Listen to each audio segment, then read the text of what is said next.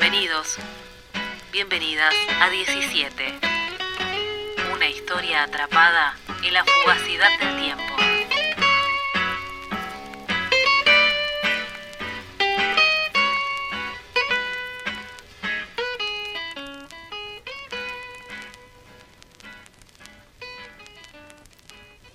Cuatro.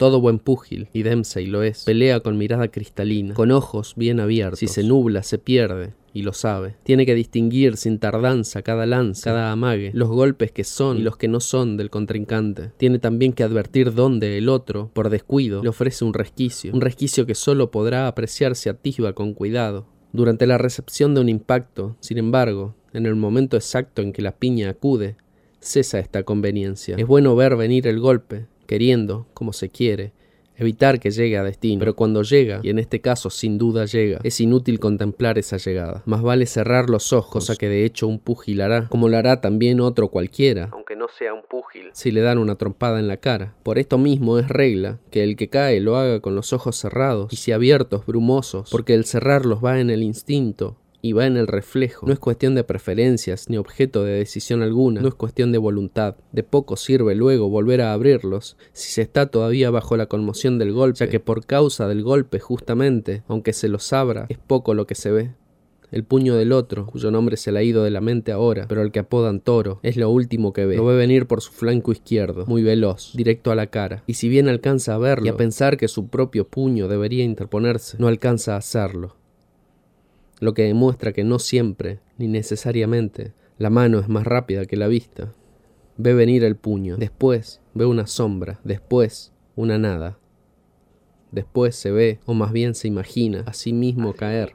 En este preciso instante ha de estar con los ojos cerrados, con los párpados hundidos, y tras los párpados dadas vueltas las pupilas. Por eso puede imaginar, imaginarse, porque para imaginar es preciso no estar viendo. No obstante, Dempsey pronto se rehace, está en pleno desmoronarse y tiene otra vez los ojos abiertos. Se cae, y sabe que se, cae. Abriendo los ojos no espera encontrarse entonces, como le ocurriría si estuviese erguido, con la cara del rival o con sus guantes prestos. Cayendo, como cae, puede tal vez capturar una última visión de su pecho sudoroso o de su abdomen convenientemente cubierto por el pantalón alzado o en el peor de los casos de sus rodillas flexionadas en la pose del boxeador en guardia. Nada de eso se le presenta a Jack Dempsey ante la vista, sino otra cosa bien distinta y hasta cierto punto inesperada. El otro, como era que se llamaba, no aparece para nada, aunque es seguro no cabe otra alternativa que está ahí o por ahí. Lo que ve es otra cosa, es una soga es decir, una lona envolviendo una soga. Hasta hace un segundo pensaba en eso, en una soga. La esperaba en la espalda. Ahora la ve delante de su cara. Abre los ojos y la ve, mojada y temblorosa. La ve pasar por delante de su cara magullada, en un movimiento rapidísimo. No es que la soga se mueva, desde luego.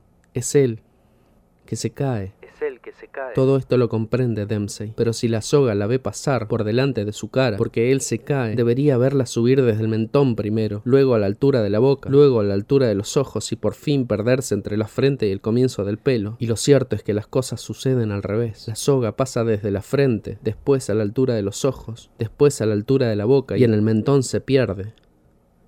Algo muy extraño, algo verdaderamente extraño está sucediendo con esta caída.